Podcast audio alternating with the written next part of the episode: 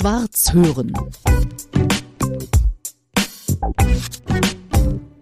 Der Mann, mit dem ich an einem historischen Tisch sitze, den kenne ich noch aus Zeiten von Jugendradio DT64. André Hamlin. André, schön, dass ich bei dir sein darf. Herzlich willkommen in den Heiligen Hallen, ja. Ja, in den Heiligen Hallen. Du hast mich schon ein bisschen durchgeführt, dazu kommen wir vielleicht gleich noch. Aber lass uns mal anfangen bei unserem Kennenlernen. Ich war damals bei DT64, Jugendradio in der DDR. Und du warst damals schon ein Swing-Fan, ein Swing-Kenner, ein Swing-Experte und hast für uns Sendungen gemacht. Kannst du dich an die Zeit noch erinnern? Ich kann mich an die Sendung erinnern. Ich weiß, dass es eine Heidenarbeit war. Es gab ja keine Computer. Ich habe das, glaube ich, alles handschriftlich zu Papier gebracht. Und dann habe ich die Musik rausgesucht, in meiner Erinnerung auf irgendwelchen Kassetten oder so etwas. Das muss gewesen sein 88 vielleicht oder so. Sowas ja, in der Zeit, so ne? Zweite Hälfte der 80er. Ja, ja, naja, mhm. Äh, Ende der 80er, nicht? Und ich fand das ganz spannend. Äh, ich habe das ja dann, glaube ich, auch selbst gelesen, diese Sendung, nicht? Und äh, das war das erste Mal, dass ich sowas gemacht habe, ohne jede Erfahrung. Ja, aber du warst schon damals ein Wahnsinnsexperte. Wann hat denn das angefangen mit dem Swing? Naja, also ich weiß nicht, ob ich ein Wahnsinnsexperte bin. Also mindestens bin. kamst du so rüber. Das, das mag sein, ja. Also wenn ich sehe, was mein Sohn heutzutage alles über diese Musik weiß und über die Musiker und über die Entwicklung dieser Musik, dann bin ich ein Amateur. Ich habe mich verliebt in die Musik als kleines Kind. Ungefähr im Alter von drei Jahren oder sowas. Mein Vater hörte zu Hause im Grunde genommen nur klassische Musik. Bei uns war immer Bach, Mozart, Brahms zu hören. Aber er besaß einige Jazzschallplatten. Und hin und wieder legte er etwas auf.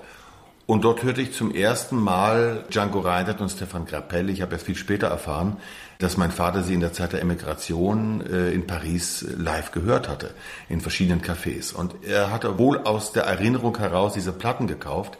Das gefiel mir sehr gut. Und dann hörte ich eines Tages auf einer anderen Schallplatte, die er besaß, einen völlig anderen Klang, ein großes Orchester, ein gewisser Benny Goodman. Ich wusste nicht, wer das ist. Aber ich weiß nur, dass diese Aufnahme, ich weiß auch noch den Titel, Jam Session 1937, das hat mich umgehauen. Und von diesem Tag an war ich wirklich verliebt in diese Musik. Es ist eigentlich ein Körperteil von mir. Also wenn man mir das wegschneidet, dann sterbe ich. Ja, wie als würde man mir, weiß ich, die Leber rausnehmen. Das wäre dann auch nicht so gesund. Ohne diese Musik kann ich mir ein Leben nicht vorstellen. Damals war ich nur jemand, der diese Platten hörte. Aber geträumt habe ich schon. Eines Tages, eines Tages habe ich ein Orchester wie das von Goodman und dann werde ich durch die Welt reisen und überall werden mir die Menschen zuhören und Benny Goodman lieben. Das war ein Traum, eine Fantasie, dass das irgendwann mal in, in Erfüllung gehen könnte. Das hätte ich mir nicht vorstellen können. Der Traum ist aber lange in Erfüllung gegangen. Wie lange hast du dein Orchester jetzt? Na, es sind jetzt eigentlich 35 Jahre. Also natürlich haben wir sehr bescheiden angefangen. Ich weiß noch, unser erster Auftritt das muss im April 1987 gewesen sein. Und zwar im Club der Bauarbeiterjugend. Sowas gab es nur in der DDR. Es waren aber gar keine Bauarbeiter da, sondern nur ganz normale Jugendliche. Und Hier in Berlin war das. Das war in Friedrichshain. Mhm. Und Udo Ewald, äh, wenn ich mich an seinen Namen richtig erinnere, war ein Student bei mir an der Musikhochschule und der sprach mich an. Ja, er hätte da einen Auftritt, äh, es gäbe 70 Mark DDR für mich allein. Und ich habe gesagt, du alleine spiele ich nicht, wenn dann mit meiner Band. Ja, aber es gibt nur 70 Mark, sage ich. Ja, dann kommen wir eben für 70 Mark. Und dann haben wir da gespielt und wir hatten ein Repertoire, ich glaube, von zwölf Titeln. Das hat gerade so gereicht. Aber das war der erste Auftritt und das ist jetzt über 35 Jahre hm. her. Und jetzt bist du ein höchst erfolgreicher Bandleader.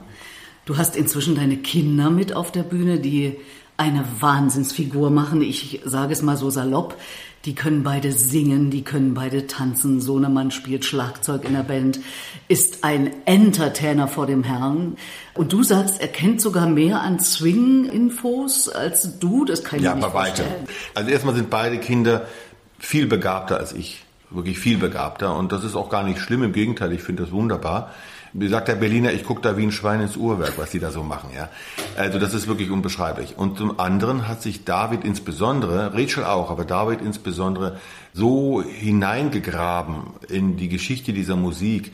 Also ich frage ihn, nicht er mich. Ich frage ihn dann, du David, wann hat denn Benny Goodman den und den Titel aufgenommen? Ja, der ist das war an dem und dem Tag und der und der hat da gespielt und so. Das weiß der alles. Der verschlingt die Bücher, die es gibt. Er hat natürlich auch heute durch das Internet noch ganz andere Möglichkeiten, Dinge zu äh, erfahren. Aber er ist wirklich ein großer Experte geworden darin. Und was ihn auszeichnet, beide auszeichnet, sind beide sehr bescheiden geblieben. Also sind keine Angeber, überhaupt nicht. Sie wissen schon, was sie können, aber sie gehen damit nicht hausieren. Und das mit Vatern zusammen, äh, ihr wohnt, glaube ich, auch noch zusammen? Nein, wir wohnen nicht mehr zusammen. Zeit, zum, irgendwann habe ich meine Frau ist sehr traurig darüber, sie ist ganz entsetzt, dass sie so schnell ausgezogen sind. Wann sind sie weg? Naja, David ist ausgezogen, ja, wann war denn das genau? Ungefähr vor einem Dreivierteljahr ungefähr. Ja. Und Rachel ist kurz danach auch ausgezogen. Also noch Rachel nicht lange. Noch nicht, noch nicht lange. so lange. Ne? Irgendwann habe ich sie nämlich hier im Garten irgendwas umgraben sehen. Umgraben, ja. Ich muss noch sagen, wir wohnen in einer Straße in ja, Berlin. Ja. Lange schon. Und trotzdem bin ich jetzt das erste Mal bei dir. Wir treffen uns bei allen möglichen Gelegenheiten. Ist das nicht verrückt? Ja. Jedenfalls beide Kinder haben aber lange hier gelebt. Also ihr habt zusammen gelebt. Ihr macht zusammen Musik. Das funktioniert gut, ja? Oder gibt es da schon mal auch äh, Reibereien? Naja, natürlich gibt es die auch. Natürlich streitet man sich mal über irgendetwas, ja, über das Tempo eines Songs oder über den Ablauf eines Konzerts diskutieren wir natürlich manchmal. Und das ist auch ganz normal, das gehört sich auch so. Aber ich meine, ich habe sie ja nicht in diese Band gedrängt, sondern es ist ja so, dass sie beide unbedingt in der Band singen wollten oder spielen wollten. David hat damit sehr viel früher begonnen als Rachel. Also David hat ja, war noch nicht ganz drei Jahre alt, als er angefangen hat, sich selbst Schlagzeugspiel beizubringen. Er kam äh, mit vier Jahren aus dem Kindergarten und äh, rannte sofort nach oben und spielte erstmal den ersten Teil des Carnegie Hall Konzerts von Benny Goodman. Und dann rannte er runter, aß ein Nutella-Brötchen und rannte wieder hoch und spielte den zweiten Teil. Völlig beängstigend. Und ähm, er hat viele andere Sachen auch gemacht, aber das war sozusagen die Konstante. Und dann hat er angefangen zu singen, hat angefangen zu tanzen, er war im Friedrichstadtpalast, da war Rachel auch. Also die haben sich die Dinge selbst gesucht. Ich weiß natürlich, dass viele glauben, na der Hermni, der hat doch seine Kinder da reingedrückt.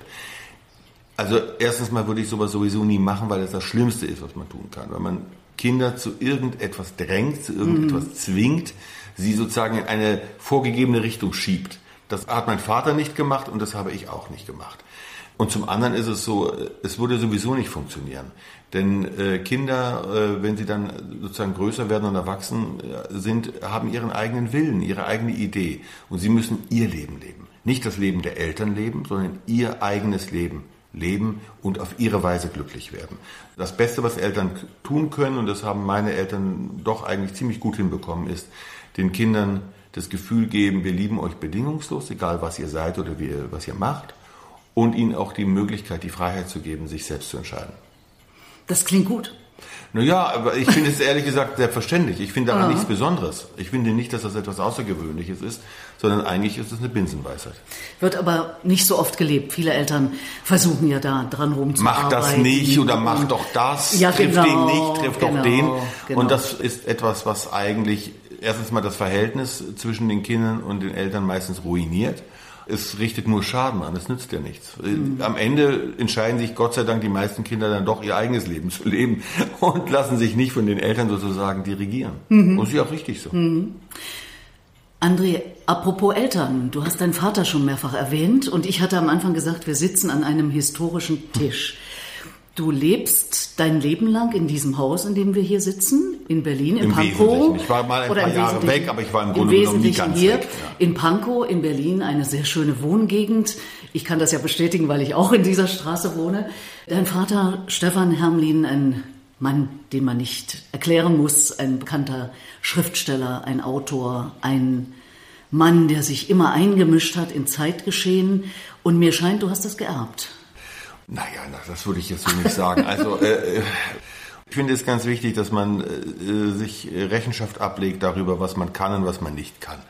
Ich bin ganz gut sozusagen im Präsentieren von Dingen und ich kann auch ein bestimmtes Ziel sehr konsequent verfolgen. Aber ich bin als Musiker bei weitem nicht so talentiert wie mein Vater als Schriftsteller und auch nicht so talentiert wie meine Kinder als Sänger oder als, als Musiker. Ich glaube, es ist wichtig, dass man sich realistisch einschätzt. Also ich habe von meinem Vater sozusagen nicht äh, die Kunst des Schreibens geerbt, obwohl ich ein Buch mal geschrieben habe vor ein paar Jahren. Aber ich habe ihm natürlich versucht nachzueifern. Ich habe meinen Vater wirklich abgöttisch geliebt und tue das heute genau so. Daran hat sich nichts geändert. Ich vermisse ihn sehr. Er ist seit 25 Jahren nicht mehr da. Aber ich träume oft von ihm. Und äh, wenn ich von ihm träume, und das war gerade erst vor ein paar Tagen, dann ist das eigentlich mehr als ein Traum. Es ist die Realität, die nur niemand kennt. Äh, denn eigentlich ist er nicht gestorben. Eigentlich sehe ich ihn und wir können miteinander reden. Und wir erleben auch Dinge zusammen. Und das ist äh, etwas sehr Tröstliches. Allerdings habe ich von meinem Vater, wenn man so will, versucht zu übernehmen, dass man sich einzumischen hat. Dass man nicht schweigt, wenn man das Gefühl hat, dass Unrecht geschieht oder dass etwas gesagt oder getan wird. Ah, die Uhr ist auch historisch? Ja, das ist eine Uhr, die ich noch nicht sehr lange habe. Sie ist aus den frühen 30er Jahren und ein sehr schönes Uhrwerk und die steht hier auf dem Sideboard von Bruno Paul und äh, hat gerade die halbe Stunde geschlagen. genau. So, Nein, also, also sich einmischen ist ein ja, wichtiges. Ich glaube, man muss sich einmischen und wir leben im Moment in Zeiten, in denen gerade auch in unserem Land das Gespräch von Geschrei abgelöst worden ist, in der ein tiefer Riss geht durch die Gesellschaft und auf beiden Seiten der Barrikade herrscht Wut und Verachtung. Und ich finde es wichtig, dass man dieser Tendenz versucht entgegenzuwirken. Ob das gelingt, ist ja eine ganz andere Frage. Aber es ist eine Frage der Ehre, dass man nicht widerspruchslos hinnimmt, was da geschieht. Wir sind meiner Meinung nach in eine ganz gefährliche Phase eingetreten, hm. an deren Ende schon in durchaus absehbarer Zukunft der Zerfall dieser Gesellschaft stehen könnte. Und ich versuche mit meinen sehr bescheidenen Möglichkeiten äh, etwas dagegen zu tun, mhm. indem ich mich eben einmische, indem ich mich in bestimmten Situationen äußere und versuche Einfluss zu nehmen. Ich bin mir darüber im Klaren, dass das natürlich äh, eine sehr begrenzte Wirkung hat. Aber täte ich es nicht, würde ich morgens beim Rasieren mein Spiegelbild nicht ansehen können. Und äh, das war etwas, was ich von meinem Vater gelernt habe. Man sollte sein Spiegelbild ertragen können. André, mir scheint, du stapelst tief weil du sagst bescheiden, also im Sinne von, also bescheiden sein, wunderbar, aber bescheidene Wirkung, gerade durch das Internet und du hast in der Corona-Zeit und machst es bis heute, glaube ich, jeden Tag Konzerte übers Internet gemacht und du bist weltweit zu hören mit deiner Band und deinen Musikern. Ja, das sind ja eigentlich gar keine Konzerte, sondern das sind eigentlich Sendungen. Ich nenne das ganz Sendungen? bewusst Broadcast, mhm. äh, weil es natürlich mehr ist als nur Musik, mhm. weil wir natürlich äh, Entertainment machen, auch manchmal völlig absurden Quatsch machen. Es ist alles improvisiert, so ein bisschen wie bei den äh, Martin und Jerry Lewis. Und wir mischen uns natürlich auch ein. Also ich äußere mich in bestimmten Situationen auch zu Geschehnissen, die äh, gerade die Gesellschaft beschäftigen. Mhm. Wir haben damit begonnen am 15. März März 2020. Wir nennen die Sendung The Music Goes Round and Around. Und der Grund war ein ganz einfacher. Ich hatte von Anbeginn den Eindruck, dass die Regierung in unserem Land ein völlig falsches Verständnis davon hat, was in einer Krise wirklich wichtig ist. Also man konnte problemlos mit 300 äh, Passagieren in einem Flugzeug fliegen. Das war überhaupt kein Problem. Selbst in der schlimmsten Phase dieser Pandemie, im strengsten Lockdown, war das erlaubt aber man konnte nicht in ein Konzert gehen. Ja. Man konnte in einen Baumarkt gehen und dort irgendwelche Sägen oder, oder äh, Gartengeräte kaufen. Man konnte nicht in ein Konzert, nicht in eine Oper, nicht ins Theater.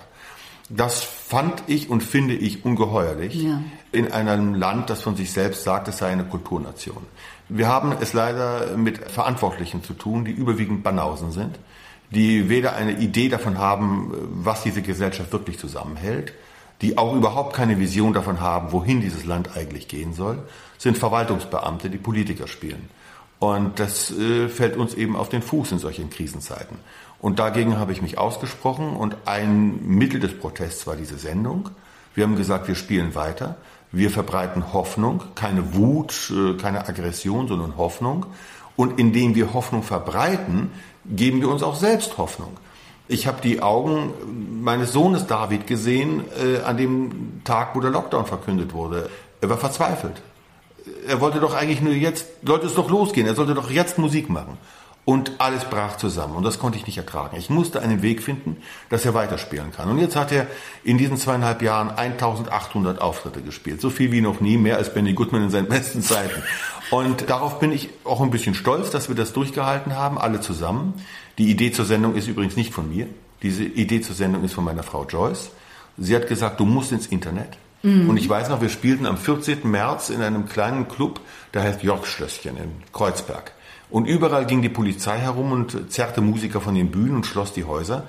Und das Jörgschlösschen haben sie vergessen. Obwohl das Ding seit 70 Jahren existiert. Nein, und die haben sich nicht reingetraut, weil ihr da gespielt habt. Das weiß ich nicht. Vielleicht haben sie auch nicht reingetraut. Aber äh, Gott sei Dank haben sich ein paar Gäste reingetraut. Und wir haben da gespielt und ich saß, was mir noch nie passiert ist. Heulend am Klavier. Es ist vorbei, nie wieder, nie wieder. Und plötzlich, das war wirklich wie so, eine, wie so ein, ein Lichtstrahl, der auf mich fiel. Moment, warte mal, André. Wer sagt denn, dass du aufhörst? Nein. Nein, nein, nein, nein, nein, du spielst weiter. Sofort. Und dann schrieb ich meiner Frau eine Nachricht. Tomorrow we are going to start a stream. Every night. Swing won't die, not under my watch. Und ich weiß noch, ich rief dann mal Joyce an und sie sagte, ja, lass uns mal erstmal noch besprechen. Und ich sage, nein, wir reden nicht mehr. Wir haben genug geredet, jetzt wird gehandelt. Und in dem Moment war mir vollkommen klar, das ist die Lösung. Und dann habe ich den Musikern gesagt, kommt zu uns. Und wir wussten nicht mal, wie wir das machen sollten. Wir mussten erst mal googeln, wie äh, filmt man live, ja, äh, Facebook. Und dann hatten wir gar kein Stativ dafür. Also haben wir ein Mikrofonstativ genommen. Das passte nicht mit dem Telefon zusammen. Also haben wir so einen Karton ausgeschnitten, das gefaltet und das da reingeklemmt. Und dann haben wir geguckt, ob jemand guckt. Und als die Sendung zu Ende war, die erste, hatten 15.000 Menschen zugeschaut. Boah. In Kenia, in Israel, in Kolumbien, in den USA, in Dänemark, in äh, Russland.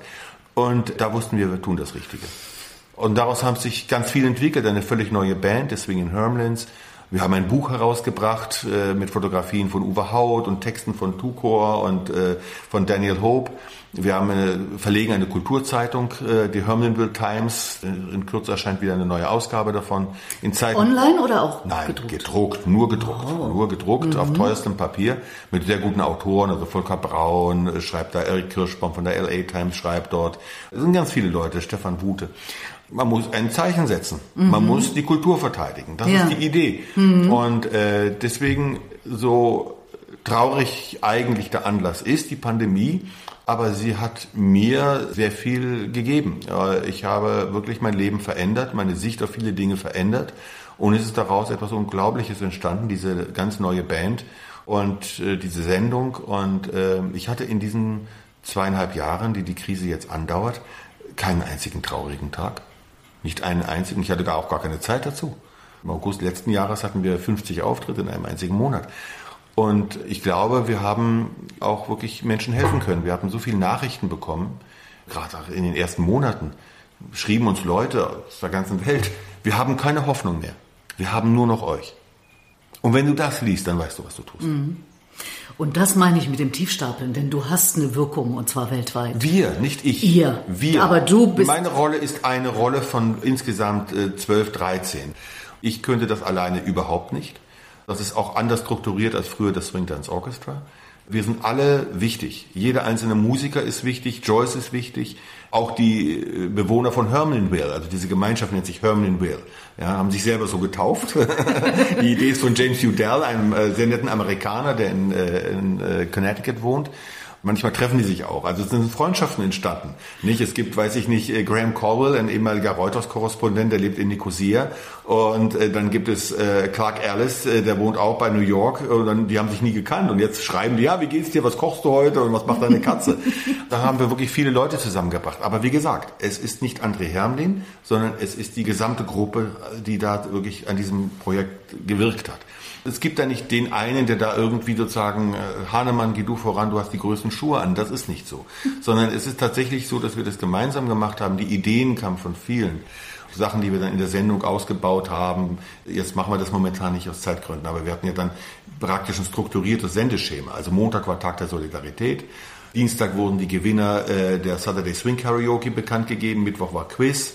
Donnerstag Lotterie, also äh, Swing Lottery. Dann hatten wir am Freitag Your Song. Dann war das Karaoke war am Son Sonnabend und am Sonntag war Sunday Special. Mhm. Also wir hatten jeden Tag eine bestimmte Sendung. Das werden wir jetzt im Herbst auch wieder verstärkt machen. Nicht mehr jeden Tag. Wir senden seit Ende Mai nicht mehr jeden Tag, sondern senden eigentlich immer Montag und Donnerstag und an allen Tagen, an denen wir spielen. Und das bedeutet wiederum, dass wir ja doch fast jeden Tag senden. Also so drei, viermal die Woche senden. Ja. Und spielen ist wirklich jetzt auch wieder viel gewesen. Ich habe dich auch neulich vorher. live erlebt. Äh, Auch vorher, Petra. Na, na, vorher sowieso. Nein, ich meine in der Pandemie. Das ist ja das Verrückte an der Sache. Die ganzen Musiker in unserem Land haben sich zurückgezogen. Sie wurden traurig, deprimiert, hilflos, überfordert, wütend. Viele sind dann zu solchen Demonstrationen gegangen. Und ich habe gesagt, so werde ich nicht. Ich suche mir jetzt ganz neue Möglichkeiten. Mhm. Philharmonie ist zu, gut, dann ist die Philharmonie zu. Dann spiele ich auf dem Kolwitzplatz mit einem Zylinder in der Hand. Dann kommt die Polizei, dann diskutiere ich mit der Polizei und dann spielen wir weiter. Wir haben in den Parks gespielt. Wir haben vor Seniorenheimen gespielt. Ich habe mich hier äh, zu Weihnachten äh, im Schneeregen vor das Franziskanerkloster gestellt mit meinem Sohn vor den, äh, der Schlange der wartenden äh, Obdachlosen dort und dann haben wir dort Musik gemacht. Natürlich ohne Geld, aber das ist ja egal. Gespielt. Und äh, wir haben am Kollwitzplatz sind wir aufgetreten, sind da x-mal verjagt worden, kamen immer wieder zurück. Und ja, da gibt es halt einen Zylinder, da werfen die Leute ein paar Euro rein und dann werden die brüderlich geteilt unter allen Musikern. Mhm. Man muss erfinderisch sein. Mhm. Wir haben nie aufgehört zu spielen. Zu keinem Zeitpunkt. Das sind nicht nur die Sendungen. Wir haben 800 Sendungen gespielt, also 848 bis heute. Und wir haben zugleich 1800 Auftritte insgesamt gehabt, also haben wir 1000 Auftritte gespielt. In zweieinhalb Jahren. So viel wie noch nie. Wir haben früher, üblicherweise hatten wir so um die 100 Auftritte im Jahr. Kannst du dir ausrechnen, wie viel mehr das jetzt ist? Ja. So, und das konnte man alles tun. Natürlich musste man mit seinen Ansprüchen herunter. Nicht? Äh, klar, wenn jemand sagt, ich äh, spiele nur für 10.000 Euro, das geht dann halt nicht auf der Straße. Aber wir hatten oft solche Erlebnisse, dann kamen Leute und sagten, Herr Hermlin, Sie hier? Und dann habe ich immer geantwortet, ja, aber Sie sind doch auch hier. also man geht dorthin, wo die Menschen sind. Mhm. Und als, wer als Musiker nicht verstanden hat, dass man mal ganz oben und vielleicht auch mal ganz unten sein kann, und das unten aber gar nicht unten ist, sondern eigentlich oben, wer das nicht verstanden hat, ist für den Beruf vollkommen ungeeignet. Daran habe ich immer geglaubt, auch vor der Krise. Und jetzt kommt eine Krise auf uns zu, die wird viel furchtbarer. Dagegen ist die Pandemie ein lächerliches Vorspiel gewesen. Ich bin gespannt, wie die Musiker und die Künstler und überhaupt alle Menschen in diesem Land mit dieser Krise zurechtkommen werden. Hm. Wahrscheinlich gar nicht. Wir schon. Du meinst die ökonomische Krise, die gesamtgesellschaftliche Krise? Wie, ja, wie nennst du sie? Den Untergang des Westens nenne ich das. Ich hoffe natürlich, dass es nicht dazu kommt. Ich hoffe darauf, dass irgendwie ein Wunder geschieht und der Kapitalismus sich doch noch einmal rettet. Ja, aber ich fürchte, er ist jetzt an seine Grenze gekommen.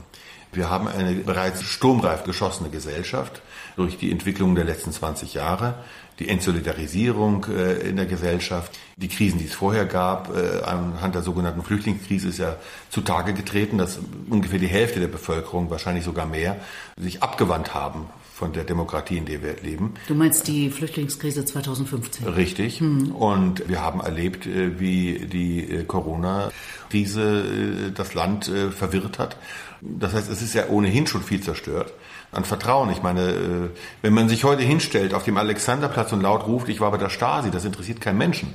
Wenn ich mich hinstelle und sage, ich bin bei der FDP oder der CDU, dann werde ich mit Eiern beworfen. Also das Ansehen der Politik ist eine Katastrophe. Das Ansehen der, der Medien ist eine Katastrophe. Ich mache natürlich dieses Geschrei nicht ohne weiteres mit, aber natürlich hat die Politik und natürlich haben die Medien einen Anteil an ihrem schlechten Ansehen. Es ist wie in einer Beziehung. Solange man sich streitet, ist das ja gar nicht schlimm. Aber wenn äh, der Streit abgelöst wird von Verachtung, dass man dem anderen nur noch sagt, ach komm, ich will dir gar nicht mehr zuhören, verschwinde, du bist mir sowas von egal, dann ist die Beziehung tot. Und das zurückzubekommen ist ganz schwer. Das haben wir zum Beispiel, wir beide ja auch erlebt am Ende der DDR. Es war nur noch Verachtung. Man hat äh, gar nichts mehr zugehört. Und als sie dann auf die Straße gegangen sind, die äh, Krenz und, und Schabowskis dieser Welt, hat man sie auch nur noch ausgelacht. Keiner mehr hat ihnen zugehört. Hätten sie das gleiche zehn Jahre früher erzählt, wären sie die großen Helden gewesen. Es ist auch eine Frage des Timings. Mhm. Und wir sind längst über den Punkt hinaus, in dem die Politik äh, noch eine Chance gehabt hätte, die Menschen zu erreichen. Und jetzt kommt die große Krise in Form der Gaskrise, in Form der Benzin- und Stromkrise, die eine enorme äh, Kettenreaktion auslösen wird. Also wenn, ich habe gerade gestern gelesen, ein Bäcker nicht mehr 1000, sondern 3000 oder 4000 Euro für seinen Strom bezahlen muss, dann werden die Brötchen auch ein bisschen mehr kosten. Ja. Und das hatte wiederum dann Konsequenzen für viele andere Waren, die wir kaufen wollen. Es ist den Leuten überhaupt noch nicht klar, was auf sie zukommt. Ja. Das ist eine unvorstellbare Katastrophe. Und von dem Leben, das wir kannten, und das ja schon eigentlich weg war im März 2020. Aber jetzt verschwindet es einfach. Und wer sich darauf nicht einrichtet, zumindest emotional nicht einrichtet, wird daran zerbrechen. Mhm. Und mir war im März 2020 klar, es ist vorbei. Die alte Zeit kommt nicht mehr zurück. Wir müssen uns jetzt vollkommen neu einrichten, neu erfinden, neu denken. Das habe ich damals auch gesagt. Ich bin dafür belächelt worden. Ich habe bei der 100. Sendung gesagt, es kommt noch eine 500. Alle haben gesagt, so ein Quatsch, das ist doch bald vorbei. Und äh, natürlich, äh, man kommt sich dann so vor wie so eine Cassandra, nicht? Und das ist ja auch nicht schön. Man denkt dann immer, ja, ich bin der Schwarzseher, ja. Auf der anderen Seite sind ja die Entwicklungen doch so eingetreten, sogar schneller als ich. Ich habe immer gesagt, auf die Pandemie folgt eine große soziale und wirtschaftliche Krise und dann kommt Krieg. Das habe ich öffentlich gesagt und der Krieg ist schneller gekommen. Ich habe so gesagt, sechs, sieben Jahre. Es waren nur zwei. Es war der 24. Februar dieses Jahres. Richtig. Ich nehme an, dich hat es möglicherweise noch mehr tangiert als uns alle, weil du hast eine russische Mutter. Na, nicht nur das, ich habe auch einen ukrainischen Großvater. Also natürlich ist das, was am 24. Februar geschehen ist, eine enorme Zäsur in vielerlei Hinsicht. Also zunächst einmal hat die russische Regierung eine verhängnisvolle Entscheidung getroffen. Sie kommt aus dieser Entscheidung nämlich nicht mehr heraus. Wenn man etwas unternimmt, sollte man über die Konsequenzen dessen, äh, was man da tut, nachdenken. Vor allen Dingen auch langfristig nachdenken. Russland wird es nicht gelingen, die Ukraine zu erobern. Das ist unmöglich. Es ist ein gigantisches Land mit einer größtenteils feindseligen Bevölkerung, die die russische Invasion ablehnt. Es gibt sicherlich auch äh, Menschen in der Ukraine, die das anders sehen, aber die Mehrheit fühlt sich überfallen und ist überfallen. Es ist ein Land mit einer großen Tradition des Partisanenkampfes. Es ist vollkommen undenkbar, es sei denn, man schickt da 10 Millionen Soldaten rein, dieses Land unter Kontrolle zu bekommen. Was viele nicht wissen, der Zweite Weltkrieg war 1945 in der Ukraine nicht vorbei. Der ging noch bis in die 50er Jahre. Schwere Kämpfe. Also die Vorstellung, dass äh, die russische Führung die Ukraine niederwerfen und kontrollieren kann, ist absurd. Sie richtet furchtbares Leid an im Land, aber sie zerstört auch Russland. Umgekehrt wird es natürlich der Ukraine auch nicht gelingen, Russland zu besiegen. Wie soll das gehen? Das haben schon ganz andere versucht. Das heißt mit anderen Worten, es ist eine vollkommen hoffnungslose Situation. Es gibt im Grunde genommen eigentlich nur zwei logische Szenarien. Entweder die Eskalation in einen Atomkrieg oder einen sehr, sehr lang anhaltenden, blutigen Krieg, der immer wieder das Risiko in sich birgt, dass er zu einer nuklearen Katastrophe wird. Also es ist wirklich düster. Ja. Und es gibt keine Lösung für dieses Problem. Das ist das eine. Das zweite ist, dass dieser Krieg natürlich Verheerungen auch in unserem Land angerichtet hat. Das heißt, der Hass, der im Moment äh, sich breit macht in unserem Land, ist furchtbar, aber wirklich furchtbar. Wir haben vor kurzem einen Auftritt gehabt und spielten dort Ociciurne.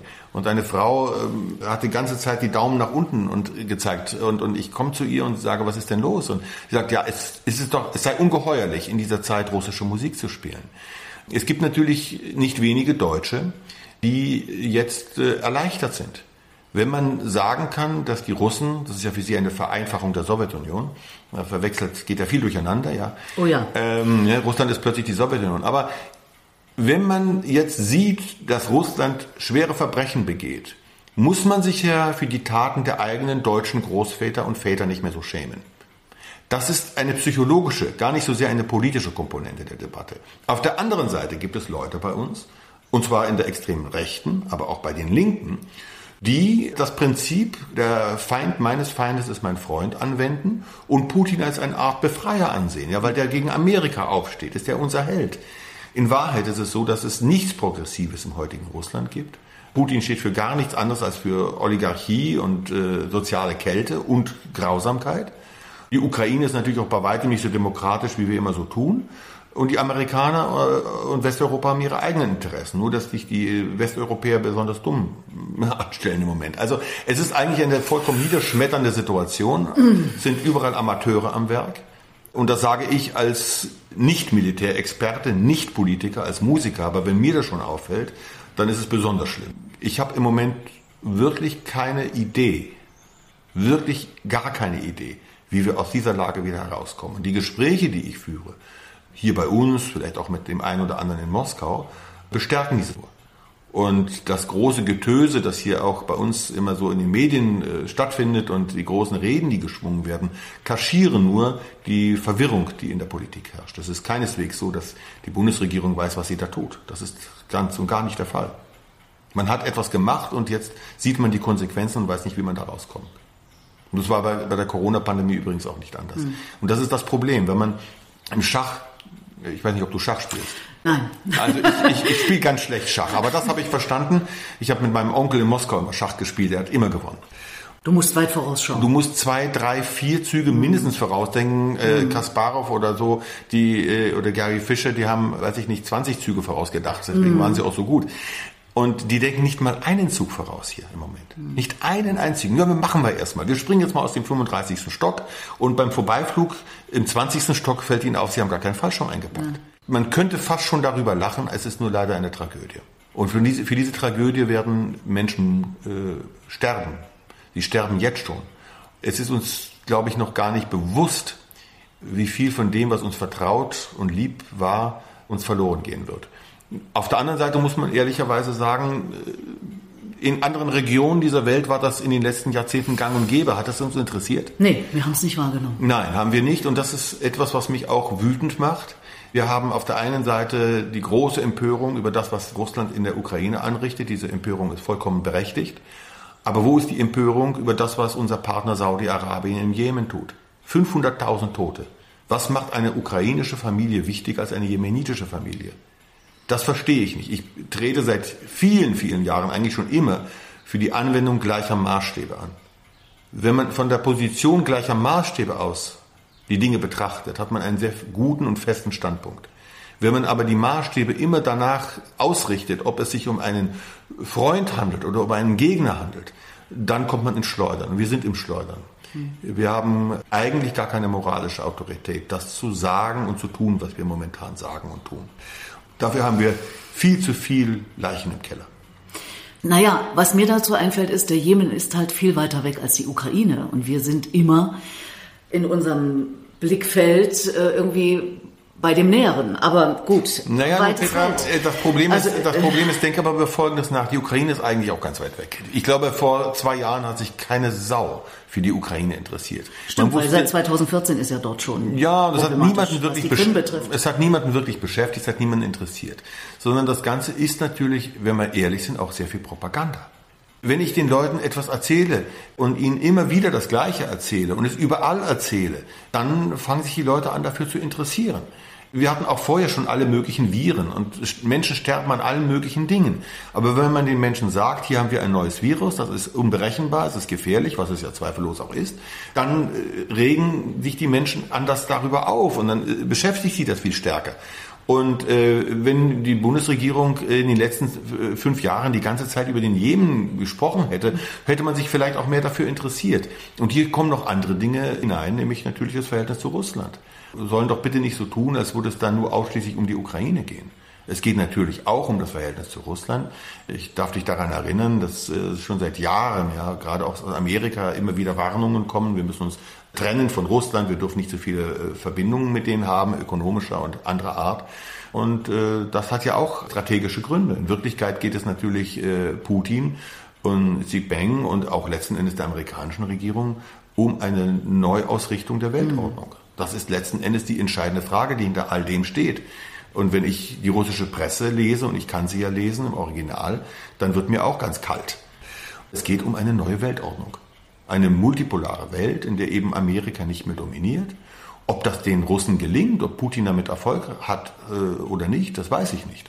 Aber das ist das, was sie anstreben. Und wenn wir uns anschauen, die Weltkarte und anschauen die Länder, die kann man ja markieren, die sich an den Sanktionen gegen Russland beteiligen, so stellen wir fest, dass es sich eigentlich nur um Europa, zwei, drei asiatische Länder und Nordamerika handelt. Der Rest der Welt hat keine Sanktionen verhängt gegen Russland und beteiligt sich an diesem Konflikt auch überhaupt nicht. Und das sind schon nicht ganz unbeträchtliche Länder wie China, Indien, der gesamte afrikanische Kontinent, äh, Ba- Brasilien und so weiter. Und äh, das ist eine äh, große Koalition der Zuschauer. Und äh, wir können uns nicht darauf verlassen, dass sie in diese äh, Gemeinschaft der Willigen eintreten, äh, die dann gegen Russland stehen. Also da vollzieht sich ein Prozess, der wahrscheinlich noch Jahrzehnte anhalten wird, an dessen Ende äh, dann äh, die Weltkarte anders aussehen wird, als sie es heute tut.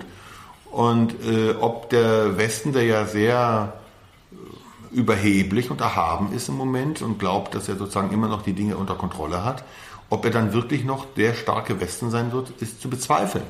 Ich war unmittelbar vor Beginn der Pandemie in Malaysia zum ersten Mal in meinem Leben. In Singapur war ich auch und dann waren wir in Kuala Lumpur. Und wenn du durch Kuala Lumpur gehst, dann kommt dir Berlin, ja sogar Paris wie ein Dorf vor. Das ist lächerlich. Und das ist nur Malaysia, das ist nicht China, das ist nur in Anführungsstrichen Malaysia. Wir haben, glaube ich, irgendwie immer noch diese Vorstellung, dass wir die Herrscher der Welt sind. Aber das sind wir nicht. Mhm. Wir sind nicht die Herrscher der Welt. Es gibt ganz viele Länder, die inzwischen Dinge tun, die wir gar nicht können. Ich war in, in, jetzt vor ein paar Wochen in Kenia und nachts äh, um Mitternacht ging plötzlich unser Fernsehen nicht mehr, unser äh, Satellitenfernsehen. Wenn du das in Berlin hast, dann musst du da irgendwie am nächsten Tag eine Hotline anrufen und dann, äh, weiß ich nicht, sagen die dir, ja, in 14 Tagen kommen wir mal vorbei und dann kommen sie hin und haben die Teile nicht dabei und müssen es nochmal machen. So, und ich habe dort einfach eine, äh, um Mitternacht jemanden angerufen, äh, kann man sich raussuchen, digital. Eine halbe Stunde später war er da, zehn Minuten später ging der Fernseher wieder. Also das ist alles äh, so äh, als Beispiel nur, mhm. wo wir denken, dass wir in unserem Land äh, ein fantastisches, gut äh, strukturiertes Leben haben. Und äh, in Kenia funktionieren Dinge viel besser. Ich sitze in meinem Garten am Mount Kenya und habe bestes Funknetz. Und hier, äh, wenn ich auf der A9 fahre, brechen wir die Gespräche alle fünf Minuten ab.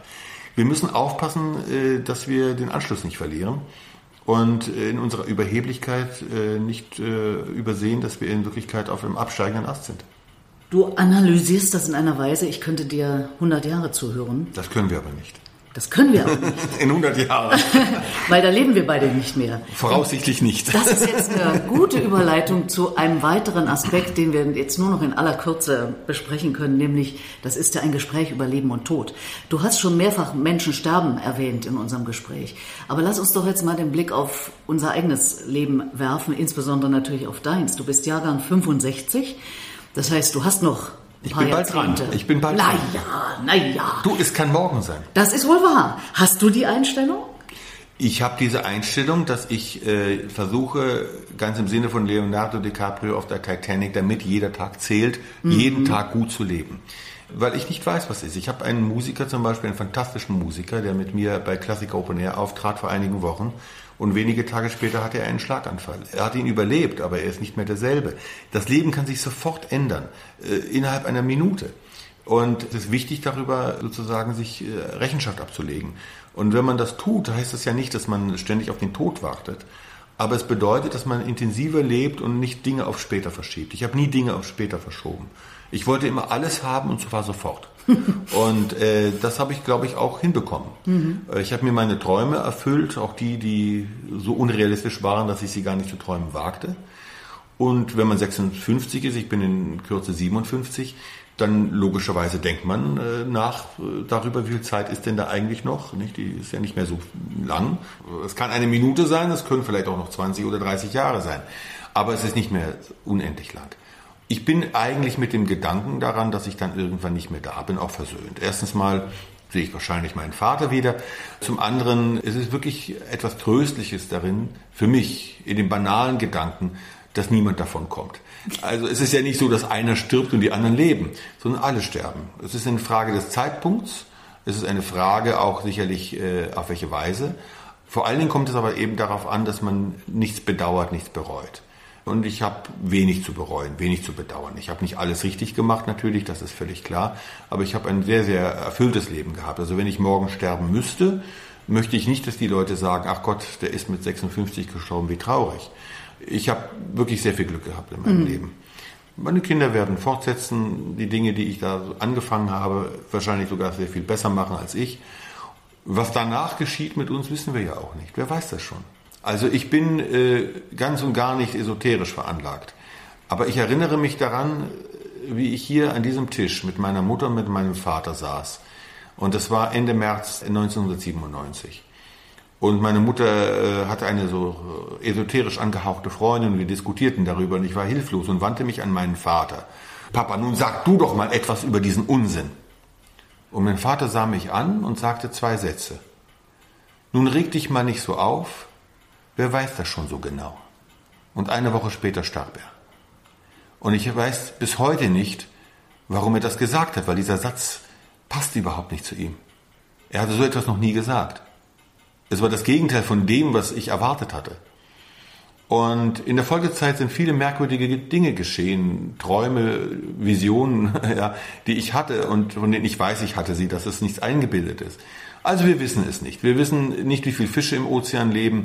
Äh, wir können gerade mal bis zum Mond gucken, sag ich mal, und alles andere ist Spekulation. Wenn wir das alles nicht so ganz genau wissen, was wissen wir überhaupt? Und infolgedessen bin ich äh, durchaus auch neugierig. Wer weiß, was auf mich wartet. Und wenn es nur mein Vater ist, wäre das schon genug. Schwarz hören.